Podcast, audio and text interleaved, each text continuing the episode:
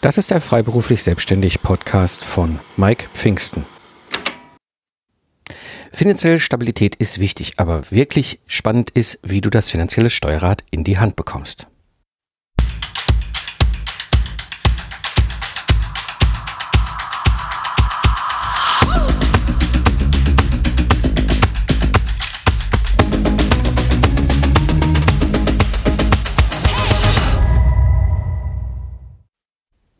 Hallo Freiberufler und Unternehmer. Am Mikrofon ist wieder Mike Pfingsten, dein Mentor und Gründer der Project Service Mastermind. Ich zeige dir, wie du aus der 70-Stunden-Woche aussteigst, ohne dabei auf dein bisheriges Einkommen zu verzichten, damit du wieder Zeit hast für die wichtigen Dinge im Leben. Heute freue ich mich, einen ganz besonderen Gast hier im Podcast begrüßen zu dürfen. Er ist von Hause aus eigentlich Diplom-Ökonom, das hat er mal studiert, war in der Industrie als Controller in Top-Verantwortungspositionen, hat sich selbstständig gemacht und nennt sich heute Personal CFO für selbstständige Geschäftsführer kleiner Unternehmen, die ihre Zahlen verstehen, richtig entscheiden und gesund wachsen wollen. Das macht er schon seit längerer Zeit, hat jetzt ein super gutes Buch dazu gerade veröffentlicht und habe gedacht, das ist die Möglichkeit, die Chance, einfach dieses Thema auch mal zu beleuchten. Und ich freue mich, heute hier im Podcast begrüßen zu dürfen, Jörg Groß. Hallo Jörg. Hallo, lieber Mike. Ich freue mich riesig, dass ich da, dass ich eingeladen worden bin und dabei sein zu können. Sehr gerne. Das Thema Zahlen, finanzielle Stabilität, Unternehmertum, naja, das sind ja so Dinge, ne? Das ist so Komm direkt nach dem Fußballspiel, ja, ja. Ja, genau. Ja, das ist so. Äh, die, Frage, die Frage, die sich natürlich immer wieder stellt, so, wie kann man sich mit diesem ganzen Thema beschäftigen und das auch für sich lösen, ohne dass es irgendwie so ein gefühlter Schmerz ist. Man will ja gar nicht sich mit dem ganzen Kram auseinandersetzen. Und, und das ist so ein bisschen auch der Anpack, warum ich heute mit dir drüber sprechen wir. Was ist aus deiner Sicht so die Ursache, warum wir Selbstständigen und Unternehmer uns so wahnsinnig schwer tun mit diesem Thema Zahlen? Naja, zunächst mal bekommen wir es ja nirgendwo beigebracht. Ne? Also es ist ja mal so, egal was wir so als selbstständiger Unternehmer, Geschäftsführer so verantworten an Business, das kommt auch meistens aus so einer intrinsischen Motivation heraus. Wir haben ein Thema, das wir klasse finden, für das wir brennen, wo wir wahrscheinlich dann auch besonders gut sind und im besten Fall ein Problem lösen können, was andere nicht so gut lösen können. Das ist ja schon mal eine ganz gute Voraussetzung. Man sagt, okay, jetzt mache ich mich selbstständig. Und dann kommt so das Kleingedruckte im Unternehmervertrag. Die Zahlen und Finanzen gehören dazu. Und spätestens an der Stelle, spätestens an der Stelle merkt jeder, Scheiße, egal ob ich jetzt eine kaufmännische Ausbildung gemacht habe, es vielleicht studiert habe oder was ganz anderes auch gelernt oder studiert habe. Irgendwie, wie führe ich ein Unternehmen? Worauf muss ich bei Zahlen und Finanzen jetzt wirklich achten als Selbstständiger und Kleinunternehmer? Das fehlt. Und deswegen machen natürlich viele, ja, die Annahme, uh, wahnsinnig äh, kompliziert, weil man geht dann typischerweise in eine Buchhandlung, besucht irgendwelche Seminare und wird dann mit lauter Fachchinesisch erschlagen, ähm, bekommt wahnsinnig komplexe Anleitungen mit an die Hand gegeben, die dann noch drüber stehen, praxistauglich und man fühlt sich dann ganz bekloppt in dem Moment. Ja, und schon ist, ja, das Kind im Brunnen gefallen und sagt, okay, bin ich zu doof für. Gott sei Dank habe ich einen Steuerberater, treffe ich meine erste unternehmerische Entscheidung und delegiere das Thema raus. Und damit ist das Thema weg. Völlig logischer Ansatz letzten Endes, aber leider Quark. Ja, weil wir können diese Verantwortung nicht wegdelegieren. Aber da liegt so die Hauptursache. Wenn ich mir so die letzten 20 Jahre angucke und speziell die letzten viereinhalb, wo ich jetzt eben als CFO unterwegs bin, selbstständiger CFO unterwegs bin, das ist so der Hauptanpackpunkt. Also ja, Karl, wie, wie soll ich jetzt anfangen mit den Zahlen? Wie soll ich loslegen? Mhm, mhm, mhm. Und da sprichst du ganz, ganz, ganz guten Punkt an. Ähm, wie sollen wir denn loslegen? Indem wir die Verantwortung eben nicht abgeben. Das heißt, ich weiß, es ist ein bisschen bekloppt, wenn jetzt auch noch ein Zahlenmensch anfängt mit so, hey, das ist ein Mindset-Thema. Aber so ganz, so ganz raus kann ich da keinen lassen. Also wirklich Verantwortung zu übernehmen und sagen, okay, ich hole mir vielleicht einen Steuerberater, der Dinge für mich aufbereitet, ist ein guter, cleverer Schritt, alles gut. Unbedingt empfehlenswert auch für jeden, um das ganz klar hier an der Stelle schon zu sagen. Aber mit dem Bewusstsein, ich stelle die Fragen, die in meinem Kopf auftauchen und lass sie mir erklären. Und wenn mein Steuerberater mir meine Fragen nicht beantworten kann, habe ich entweder den falschen Steuerberater, weil er nicht in der Lage ist, mit mir auf Augenhöhe zu kommunizieren, oder ich suche mir halt jemand anderes und äh, beantworte die Frage. Aber ich lasse auf keinen Fall zu, dass Fragen offen bleiben und ich Dinge nicht verstehe. Weißt du, Mike, ich weiß nicht, wie es dir geht, aber die meisten Unternehmer kriegen jeden Monat so, ein, so einen Brief. Also früher ein Brief, heute ist es eine E-Mail. Dann steht da da so BWA, also betriebswirtschaftliche Auswertung. Und die Masse an Unternehmern macht Folgendes. Die hat dann irgendwo, ich sage es mal ein bisschen flapsig, auf dem Stammtisch gehört, ganz unten steht Gewinn, da musst du hingucken, das ist wichtig. Die gucken dann unten hin und sehen dann, oh, ist eine gute Zahl, ist positiv, dann trinken sich ein, hurra. wenn, wenn die Zahl schlecht ist, also negativ, trinken sie direkt zwei, damit sie direkt wieder vergessen. Ja. So, aber das war's dann schon. Das ja, ist ja, ja die Arbeit mit der BWR. Das ist natürlich Kokolores. Ja? Also da eben genau zu sagen, okay, ist die Zahl überhaupt richtig? was fehlt mir, passt das mit meinem Bauchgefühl, wie erlebe ich eigentlich als derjenige, der ja im Alltagsgeschäft ganz nah dran ist, wie erlebe ich den Alltag, passen die Zahlen dazu, warum ist da eine Abweichung? Und da eben hinterher zu gehen, natürlich Aufbau, BWR und so weiter und so fort. Also so fängt man an. Hm. Hm. Das heißt, du, du empfiehlst erstmal für dich selber, also für, für die Hörerinnen und Hörer, ihr müsst euch schon was die Zahlen angeht, klar die Verantwortung behalten. Ihr könnt die Aufbereitung der Zahlen, die ganzen Sachen, was so drumherum ja. ist, all das, ja, wo sich dann Leute, die sich gerne Tag ein, Tag aus von morgens acht bis abends 17 Uhr oder sonst wann irgendwie in der Woche und in den Tagen mit irgendwelchen Zahlen beschäftigen, gerne was für dich vorbereiten, aber das zu nehmen, zu interpretieren, zu hinterfragen, das ist die Verantwortung, die du nicht abgeben kannst, richtig? Das ist eigentlich eine ganz wesentliche Kernaussage halt eben, das auf keinen Fall abgeben zu wollen. Geht sowieso nicht. Ja, äh, viele hoffen, dass eben geht, aber da kommt dann so eine zweite Wahrheit. Du hast eh keine Wahl, ob du dich mit deinen Zahlen intensiv beschäftigst. Die einzige Wahl, die du wirklich hast. Wann machst du es?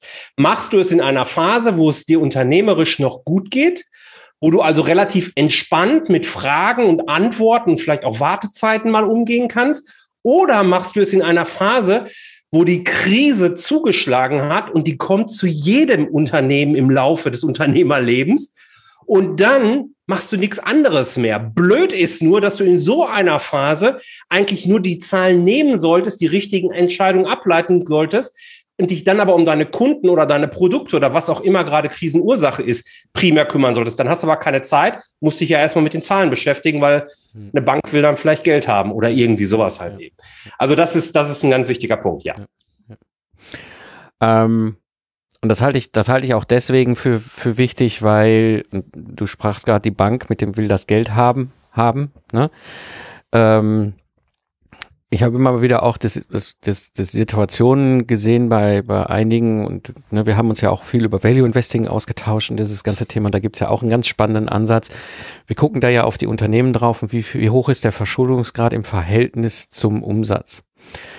Und ist uns der zu hoch, ja, ähm, dann ist das, ein, ist das eine gefährliche, also als Investoren eine gefährliche Situation.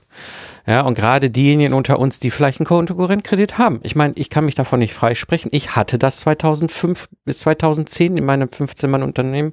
Ja, da hatten wir schön klassisch einen Kontokorrentkredit. Wir hatten, natürlich hatten wir Zahlen vom Steuerberater. Natürlich wussten wir auch mit diesen Zahlen ein bisschen was anzufangen. Aber so richtig viel, dann am Ende haben wir uns doch noch nicht damit beschäftigt, weil andere Themen, Unternehmensaufbau, Mitarbeitergewinnung, all das ist ja auch wichtig. Kundengewinnung natürlich, ja. die geht gar nichts. So, und so haben wir, ohne es so richtig zu merken, unser Unternehmen immer mehr verschuldet. Ja. Es war immer für die Bank okay. Also sie haben nie gesagt, so, sorry, äh, hier, das mit dem ne, Kontostand ist aber nicht so lecker. Ja, ähm, aber wir hatten ja auch Umsatz. Es war jetzt nicht so, dass wir keinen Umsatz hatten. Der Punkt war nur, irgendwann waren wir an einem, war ja 2008, dann kam der Crash, dann zog uns dann ein Lieferant, ein, ein Kunde einen 80.000 Euro vertraglich zugesicherten Auftrag weg. Ja, klagt doch gegen uns Konzern, viel Spaß dabei. Ähm, und dann stehst du da Und dann ist etwas, was, ich glaube, das ist deswegen, finde ich, diesen Aspekt mit dem Beschäftige dich mit deinen Zahlen wichtig, ja. aber richtig wichtig, wenn du unternehmerisch in irgendeiner Form Verbindlichkeiten hast. Ja, Klar, dann, Kosten dann, ist das eine, ja, Kosten ist ja, sowieso, aber bei, also wenn du Verbindlichkeiten hast und wenn es ein Kontokorrent ist oder sonst irgendwelche Gelder, die du dir geliehen hast, dann wird es extremst wichtig. Das war mein Learning damals aus 2008. Das kann ich so unterstreichen. Ähm, wenn du eine Verbindlichkeit aufnimmst, wenn du in irgendeiner Form eine Verpflichtung von außen hast, hast du eh gar keine andere Chance, weil früher oder später werden dich Fragen ereilen, die du beantworten möchtest. Und dann wirst du auch feststellen, dass es im Wesentlichen darauf ankommt, wie gut die Qualität deiner Antworten ist und wie zuverlässig du das Gesagte auch einhalten kannst. Denn dann geht es wieder um das Thema Vertrauen in deine Unternehmerpersönlichkeit.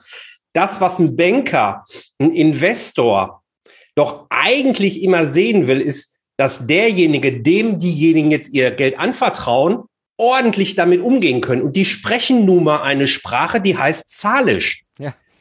Ja, äh, da ja. kannst du, beim Investor kannst du vielleicht noch Glück haben, dass er unternehmerisch auch eben entsprechend geprägt ist. Aber spätestens beim Banker, die haben nichts anderes gelernt. Ja, ich will ja keinem was, aber es ist einfach so. Und es ist unsere Aufgabe als Geschäftsführer und Unternehmer, uns darauf einzustellen. Und ich möchte euch jedem so die Angst nehmen, es ist nicht so kompliziert, es ist nicht so wahnsinnig viel, was man da lernen muss und es ist schon gar nicht wahnsinnig zeitaufwendig. Ja, also Verantwortung zu übernehmen und sie im unternehmerischen Alltag zu pflegen und zu leben, ist binnen weniger Stunden im Monat ohne weiteres möglich. Einmal die Basis gesetzt, einmal die richtigen Zahlen in den Fokus genommen, habe ich das, was ich brauche, sehr schnell. Ähm, wenn du, wo du das so sagst, wenn jetzt hier jemand bei uns zuhört, ne, in diesem schönen kleinen feinen Podcast-Runde mit uns beiden und wir reden genau über dieses Fundament.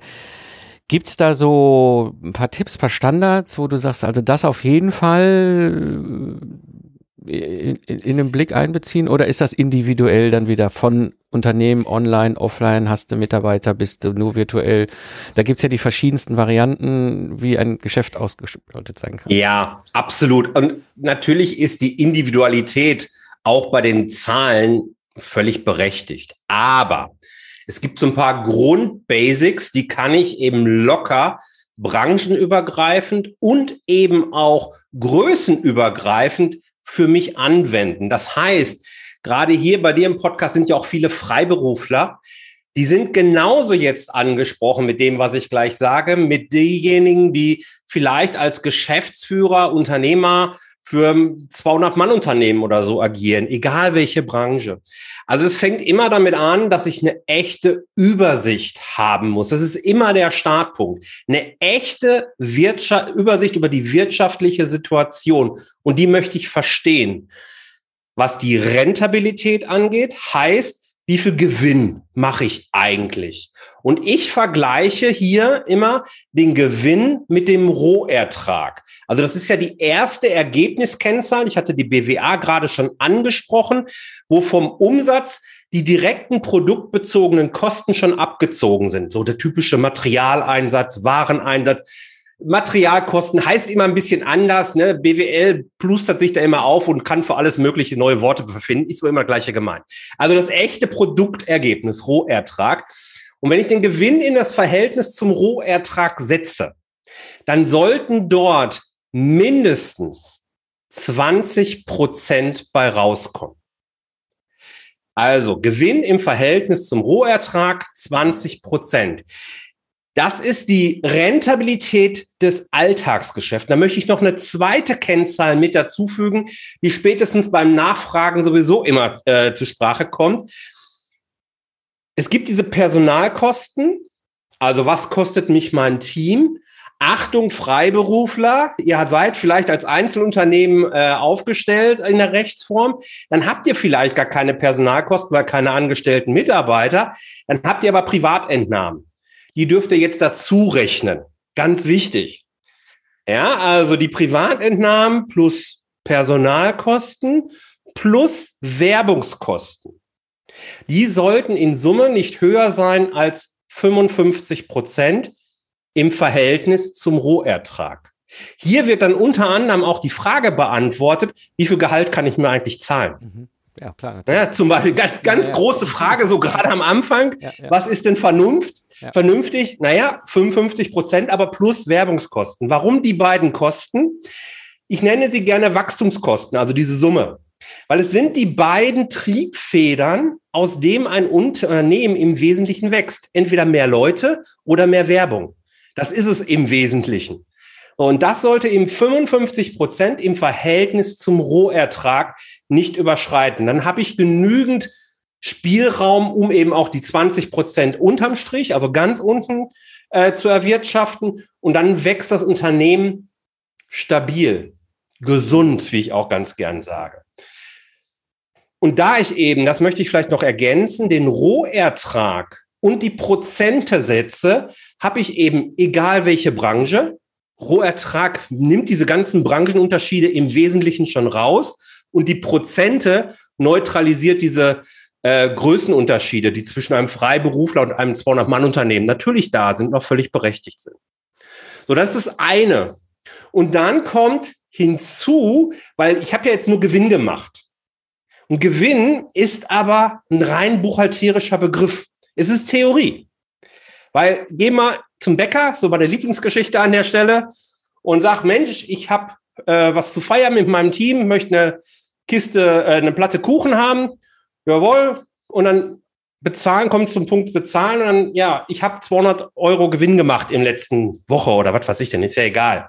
Mehr als ein Gelächter kommt nicht. Was die Bäckerei wirklich sehen will, ist Kohle.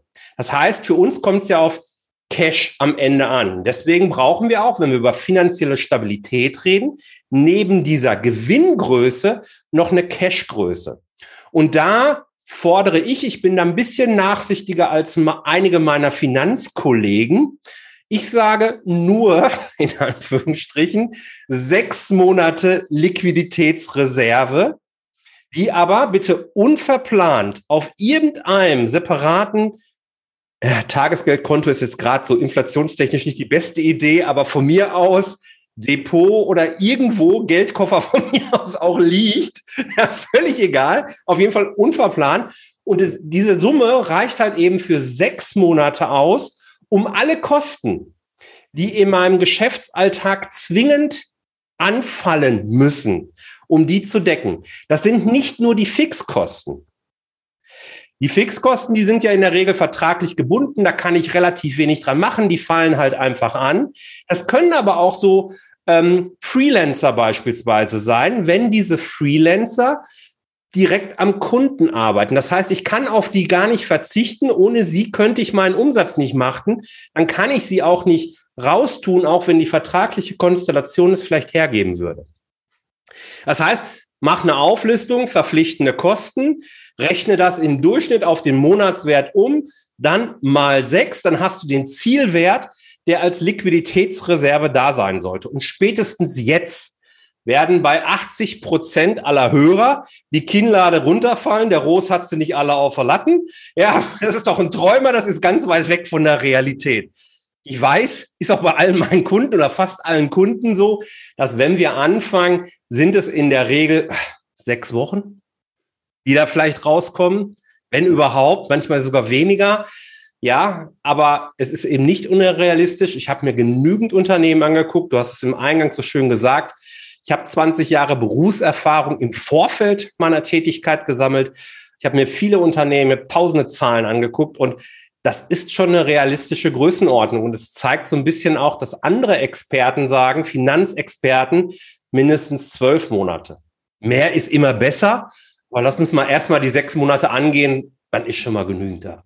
So, das sind vielleicht mal so zwei, drei Kennzahlen, die wirklich jeder sich vornehmen sollte, egal wo er gerade im Rahmen seiner Selbstständigkeit und unternehmerischen Tätigkeit steht. Das ist erstmal ein guter Ansatz. Es ist kein guter Ansatz, wenn ich den Satz noch sagen darf, sie irgendein Kennzahlenblatt zu nehmen, 45 Kennzahlen da drauf zu schreiben, drei Tage zu brauchen, um die Kennzahlen dann irgendwie zu aktualisieren und dann nichts damit zu machen. Das ist nämlich das, was die meisten tun. Weil Kennzahlen sind irgendwie geil und sicher auch offensichtlich eine Abkürzung. Die kommen dann hinterher und die müssen mit ein bisschen Bedacht und hier dann eben auch extrem individuell ausgewählt werden. Also da würde ich jetzt ungern sagen, so abseits der drei, vier Kennzahlen, die ich jetzt gerade genannt habe, auf die bitte unbedingt noch achten. Ja. Ähm, ich glaube, du hast einen ganz wichtigen Punkt angesprochen, ähm, weil, und ich, ich weiß gar nicht mehr wann, das ist Jahre her, habe ich mal einen Bericht, einen Artikel zu einer Studie, die genau das bestätigt hat, was du gerade sagtest. Und zwar das Faszinosum an der ganzen Geschichte ist, die haben die gesamte Wirtschaft, nicht irgendwelche Branchen oder typische, ne, wo man sagt, ah ja, bei denen ist ja. das immer ganz normal. Nein, die haben die Gesamtwirtschaft angeguckt und haben gesagt, die über, weit überwiegende Mehrheit aller Unternehmen steht vier Wochen vor der Pleite. Das muss man vor, das ist eine Entscheidung. Ja. Das also, ist und, und eine das echte genau, Fehlentscheidung. Richtig. So, und, und, wie gesagt, und die Entscheidungen werden im, im Blindflug getroffen. Ja, Jetzt merkst du, ich komme so in den Ballon. Ja, ja, ja, ja. genau. Aber das ist ja so, das muss man sich mal vor. Die meisten Unternehmen haben eben nicht diese wirtschaftliche Übersicht. Die, genau dieser erste Punkt, den ich beschrieben habe, der fehlt in den allermeisten Unternehmen. Die wissen nicht, gerade wenn sie verschiedene Bereiche haben, wie viel Geld verdienen sie denn wirklich mit den einzelnen Bereichen? Und die haben maximal diese eine Ergebnisrechnung, sind also mehr oder weniger im Blindflug unterwegs. Und jetzt reicht eine echte Fehlentscheidung, du kommst komplett in Schieflage. 80 Prozent aller Gründungen gehen innerhalb der ersten fünf Jahre pleite. Euler Hermes, es gibt auch mehrere Studien dazu, ne? Und äh, kennst du auch wahrscheinlich, genau. Und ähm, von denen, die pleite gehen, sind es acht, wiederum 80 Prozent aus finanziellen Gründen. Mhm. Ja, ja, ja. Genau. Und das ist, und das ist, deswegen finde ich es so wichtig, dich ja auch mit äh, zum Thema mal einzuladen, weil es gibt einen Weg und du musst vor allem immer auch beachten, es gibt, es, es gibt nicht diese eingemeißelten, lass es sechs, lass es zwölf sein. Es, du, du kannst Fehlentscheidungen fallen. Ist mir, ich bin 17 Jahre selbstständig. Ja, ich habe natürlich von außen getriggerte Krisen erlebt. Da kannst du wenig machen. Da kann, da ja. hast du keine Chance. Ja, aber wenn genau. du, wenn du, egal in welcher Art, so einen gewissen Puffer hast, der mal mehr als vier Wochen ist, dann ist er schon gar nicht so verkehrt. Ja, und dann kann der auch durchaus mal plötzlich abschmelzen. Auch das ist so. Ja, auch das ist etwas, was uns allen, auch mir passiert ist. Ich habe eine unternehmerische Fehlentscheidung getroffen und das Ergebnis war, dass ich eine gewisse Zeit lang die Auswirkung gar nicht gespürt habe. Hm. Und dann plötzlich brauchst du Cash, hm. um diese Fehlentscheidung abzupuffern. Das schlägt dir natürlich, ich nehme jetzt mal deine sechs Monate, das schlägt dir deine sechs Monate vielleicht runter auf zwei. Ja, Völlig das passiert mal. So. Ja. Aber wenn du nur vier Wochen hast und vier Monate äh, quasi dir da rausgehauen werden, dann bist du bei minus drei Monaten Cashflow. Genau. Das ist nicht wahrlich gesund. Und das ist etwas, was wir uns immer im Hinterkopf behalten müssen. Deswegen finde ich es so wichtig, weil wir sehen manchmal die Auswirkungen unternehmerischer Fehlentscheidungen erst verzögert in unserem Zahlenwerk. Das ist einfach so, das können wir auch nicht ändern. Ja, wir haben mhm. nicht so eine so ein Steuerrad, wo wir sagen, ich mache jetzt eine Entscheidung A und dann macht da draußen irgendwo oder irgendwie ein Maschinchen macht Klick und sagt Daumen hoch, Daumen runter. Nein, du wirst die Auswirkungen. Äh, ne? Ich habe mal, das ist Jahre her, im Ingenieurbüro, ich weiß nicht gar nicht mehr, das muss gewesen sein, 2013, 2014, aus guten Gründen, berechtigten Gründen, das ganze Thema Akquise völlig äh, äh verpeilt aus den Augen es ist erstmal gar nichts passiert. Ich habe aufgehört, also ich habe mhm. aufgehört, regelmäßig aktiv zu akquirieren. Das ja. war eine unternehmerische Entscheidung, die hatte ihre Gründe. Ich genau. habe ja auch meine Aufträge gehabt und habe ja auch Kunden gehabt, ne? Und plötzlich, ganz langsam schleicht sich das so ein, dass du merkst, oh, ja, paar Projekte enden, genau. ja, mhm. vielleicht endet eins mal früher als geplant, ja, hatte ich auch schon. Da hat der Manager gewechselt und sagte, was ist das denn hier? Weg damit, ja, äh, solche, das kannst du beim Kunden nicht beeinflussen. Ja, solche Dinge passieren hier. Ähm, und dadurch, dass ich diese, dieses, dieses Polster hatte, konnte ich als ich die Auswirkung mehr und mehr spürte, und das spüren wir alle als Unternehmer, wir wissen genau, wir haben da irgendwie so eine Antenne, die nennt sich Bauchgefühl und man merkt so, irgendwas gerät hier ganz komisch in Schieflage. Genau. Du wirst es aber nicht in den Zahlen sofort sehen. Das ist einfach, ich weiß nicht, ob es da von der Praxiserkenntnisse, aber ich sag mal so meine unternehmerische Erfahrung, das kann zwei, drei, vier Monate sich verzögert plötzlich in die Zahlen reinkrachen. Also genau die Erfahrung habe ich auch gemacht. Ich sagte noch gleich noch was zu dem in der Praxis sehen. Ähm, ich habe das genau das gleiche gehabt. Völlig nachvollziehbare, es war damals privat motiviert, aber es ging halt nicht, dass ich mich noch um Akquise kümmern konnte. Das lief ja auch. Es lief sogar sehr gut zu dem Zeitpunkt. Halbes Jahr später knallte das auf einmal runter. Ja, da kam noch dieses, wie hieß diese Krankheit nochmal, die weltweit war? Ach, Corona. Ja. Genau. ja, das kam noch dazwischen, deswegen kam auf einmal auch bei dem einen oder anderen Kunden Richtig. noch mal ein bisschen Druck auf den Kessel. Ja, ja, ja. Also, ne, du, da ja. fällt da nicht nur ein Kegel um, da geht direkt alle Neune. Das ist ja, halt so. Also, aber der Fehler, der eigentliche Fehler lag eben daran, dass ich ein halbes Jahr vorher völlig berechtigt keine Zeit aufwenden konnte, um wirklich Akquise zu machen. Und es hätte mich weggespült, wenn ich die Liquiditätsreserve nicht gehabt hätte. So, und jetzt wollte ich aber noch was anderes sagen, weil du sagst, man sieht das nicht so in den Zahlen. Wenn man da mal in so einer nächsten Ausbaustufe ist, gehe ich mit meinen Kunden eigentlich gerne her und sage, okay, wenn das die wesentlichen Erfolgsfaktoren in deinem Unternehmen sind, was sind denn mögliche Botschafter, Frühindikatoren, die schon mal anzeigen können, wenn die sich hier falsch entwickeln, wird hinten raus irgendwann wird ungemütlich. Ja, das kann jetzt die Anzahl der Telefonanrufe sein, wenn man sowas misst oder so. Oder Traffic auf der Webseite, Conversion Rates oder so, wo man noch nicht zwingend merkt, okay, ja, äh, hier ist ein Riesenfiasko in der, in der BWA. Aber wenn das runtergeht und das nachhaltig runtergeht, dann weiß ich, es kommt irgendwann. Und das gilt es halt natürlich sehr individuell. Da sind wir absolut branchenspezifisch jetzt, das eben rauszufinden. Das sind die wirklich spannenden Kennzahlen, sich so drei, vier Frühindikatoren, Botschafter, nenn es wie es willst, die eben rauszusuchen und zu sagen, okay, auf die achte ich zusätzlich noch. Da kann man sich so schöne Dashboards auch bauen im Team, die irgendwie ein bisschen witzig sind, kann das mit Gamification kombinieren oder so, um das einfach im Bewusstsein zu halten, weil wir wissen, das hängen wir ab und die können sich auch übrigens von Jahr zu Jahr dann verändern. Das ist ein ganz spannender Ansatz, um das, was du richtigerweise sagst, eben so ein bisschen abzufedern ja. nochmal. Ja, ja, klar. Genau, und das ist, das, das ist ähm, aus meiner Sicht ein ganz wichtiger äh, Aspekt, dass du dir erstmal das Fundament baust, wie du es geschrieben hast, und dann darüber ja. halt diese Botschafter, ich finde das ein schönes Bild, ne, die ja. einem dann berichten. Und äh, genau.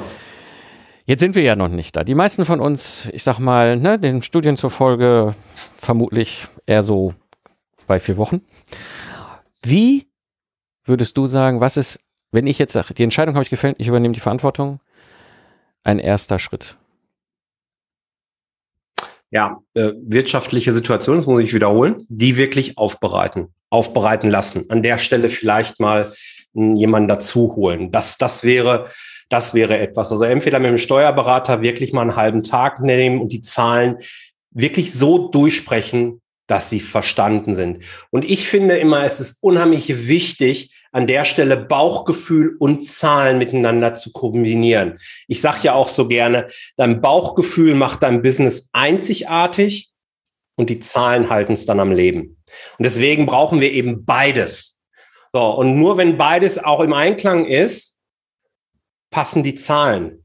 Weil auch die Zahlen können ja falsch sein. Du kannst ja einen Report vom Steuerberater bekommen und der macht auch einen tollen Job. Aber wenn du in dem Buchhaltungsprozess, der im Wesentlichen dann wieder bei dir liegt, weil du lieferst die Belege ja an den Steuerberater, wenn da irgendwo eine Lücke ist und irgendwo im Nirvana irgendwelche Belege verschwinden, sind die Zahlen halt auch Mist. Oder natürlich darf auch mal eine Steuerberater-Fachgehilfin einen dicken Finger haben und irgendwie Zahlen vertauschen oder so. Wenn da keiner drauf guckt, fällt das nicht auf. Und das ist halt eben, da sicherzustellen, ist die aktuelle Situation, ist sie vollständig und wird sie nach bestem Wissen und Gewissen korrekt dargestellt. Hier bitte auch nicht auf die Nachkommastelle achten oder so. Ja, ich meine, der Steuerberater muss es dann wirklich genau machen, gar keine Frage, aber für die betriebswirtschaftliche Steuerung, wenn ich dann vielleicht einen Schritt weiter gehe oder so, äh, ein bisschen Augenmaß ist dann schon okay, ja. So, und das ist, das ist mal so die allererste, der allererste Schritt. Und dann gilt es halt eben zu gucken, okay, wo sind jetzt die Stellschrauben? Habe ich jetzt zu viel Personal- und Werbungskosten, um das Beispiel aufzunehmen? Nein, jetzt kommt nicht der typische Controller um die Ecke und sagt, ja, da müssen wir eben Leute rausschmeißen. Nein, sondern wenn es irgendwie geht, werden alle Leute bitte gehalten und es wird die Frage gemeinsam im Team beantwortet, wie können wir denn aus den vorhandenen Ressourcen, aus dem ganzen Wissen, aus den ganzen Fähigkeiten, die im Unternehmen stecken, wie können wir mehr Rohertrag erwirtschaften? Und hier ist, wenn es eine Krisensituation ist, immer wieder mein Tipp, frag mal, was die Leute auch als Privatmenschen so machen. Manchmal ergibt es, ich habe es schon ein paar Mal gehabt, dass nämlich dann auf einmal hast du da Leute, die privat sehr ähnliche Interessen haben. Und das könnte man eventuell ja mit dem Geschäftsmodell kombinieren. Vielleicht gibt sich ein neue, neuer Bereich, neuer Geschäftsbereich, wo man sich hinentwickeln kann. Und auf einmal brennen die Mitarbeiter da ganz anders für, weil die ja einen, einen privaten Antrieb auch nochmal haben. Und man kann dort was machen. Vielleicht ist es auch nur etwas, um mal eine Krisensituation zu überstehen, um kurzfristig Geld reinzubekommen. Nimm aber auf jeden Fall dein Team mit und fragt, was können wir tun, um uns besser zu entwickeln. Natürlich Kosten aufschreiben und gucken, was unnötig dann ist, rausschmeißen. Ja, das sind die Klassiker. Kekse aus dem Meeting rauszustellen, kannst du machen, kannst du auch sein lassen. ja, also das ist, das ist gar keine Frage. Und dann kommt es sehr häufig vor, dass man sich Gedanken macht, wie ich das gerade schon sagte, in welchen Bereichen verdiene ich eigentlich wirklich Geld? Ja, da sind dann zwei, drei Hauptgeschäftsbereiche meistens. Man hat so ein Gefühl, man hat auch die Umsätze, aber spätestens beim Rohertrag hört es dann in der Regel auf. Und da dann mal wirklich Zeit zu investieren und sich daran anzurobben, das ist dann schon mal ein sehr, sehr wichtiger Zwischenschritt auf dem Weg, diese 20 Prozent zu realisieren. Das Geld dann aufs Konto zu bringen, um da den Bogen auch noch zu machen, das wird dann so im Bereich gehen, Zahlungsmanagement. Also einen wirklichen standardisierten Workflow. Wann stelle ich eine Rechnung? Wie wird diese Rechnung nachverfolgt? Das heißt, wann gucke ich aufs Konto? Wie lange haben meine Kunden Zahlungsziel? Wann gucke ich aufs Konto, ob es da ist, um dann auch einen standardisierten Mahnprozess einzuleiten. Das hat nichts mit Bittsteller äh, zu tun. Das ist einfach professionelles Geschäftsgebaren, was die Kunden auch von dir erwarten. Und das Gleiche gilt für meine Zahlung an irgendwelche Lieferanten. Und das sind so die Schritte, die dann so ganz grob gesprochen eingeleitet werden müssen. Haben wir noch irgendwas vergessen? Ähm, ich würde vielleicht noch mal ein kleines Augenmerk auf den Buchhaltungsprozess legen, weil da liegt ganz, ganz häufig so der erste Schritt. Ich erlebe heute noch viele, viele Unternehmen, die einen sehr analogen Buchhaltungsprozess haben und sagen, ah, das ist auch ganz gut so. Es ist keine Frage, ob Buchhaltung in Zukunft digital sein wird. Sie wird digital. Beschäftigt euch heute schon sehr eingehend damit, einen klaren Buchhaltungsprozess aufzusetzen, der möglichst 100 Prozent digital läuft. Und wenn der Steuerberater da zickt, gibt es leider, es gibt viele richtig gute Steuerberater da draußen und es gibt auch einige, die wünschen sich die 70er Jahre fürs Leben lang herbei. Die werden in ein paar Jahren Probleme haben. Da bin ich, da bin ich jetzt sehr ähm, ähm, vorsichtig in meiner Wortwahl. ja, also digitalen, möglichst weit automatisierten Buchhaltungsworkflow zu haben. Das ist eh alles Standardgerödel. Es gibt tolle Tools, die man dort nutzen kann. Den wirklich zu implementieren und mit dem Steuerberater zusammenarbeiten, der die Zahlen dann auch weiterverarbeitet. Das beschleunigt unheimlich den gesamten Buchhaltungsprozess. Kein Mensch will acht Wochen nach Monatsende endlich die Zahlen haben. Die müssen zwei Wochen nach Monatsende müssen die vorliegen. Ja, das kann ich aber nur gewährleisten, wenn ich selber als Unternehmen einen entsprechenden Prozess habe. Und da gilt es jetzt eben auch Verantwortung vom Unternehmer zu nehmen und zu sagen, okay, ich gebe diesem Thema auch mal eine Priorität. Ja, also ich meine, wir kämpfen alle mit zu wenig Zeit, was ja Quatsch ist, aber ist halt so. Aber da mal zu sagen, okay, das ist jetzt mal ein Buchhaltungs-, das ist mal ein Prio-Thema auch, damit wir da nach vorne kommen und mit der Zeit gehen wollen. Das ist nochmal ein Impuls, der mir am Herzen liegt, weil dann habe ich bessere Zahlen, dann habe ich mehr, mit dem ich auswerten kann. Wenn ich so eine Bereichsergebnisrechnung machen möchte, dann liegt das überhaupt alles vernünftig vor. Das wäre vielleicht nochmal was. Jörg. Mike. Wo finden wir dich im Netz? Überall, wo es Finanzen gibt, hätte ich jetzt was gesagt.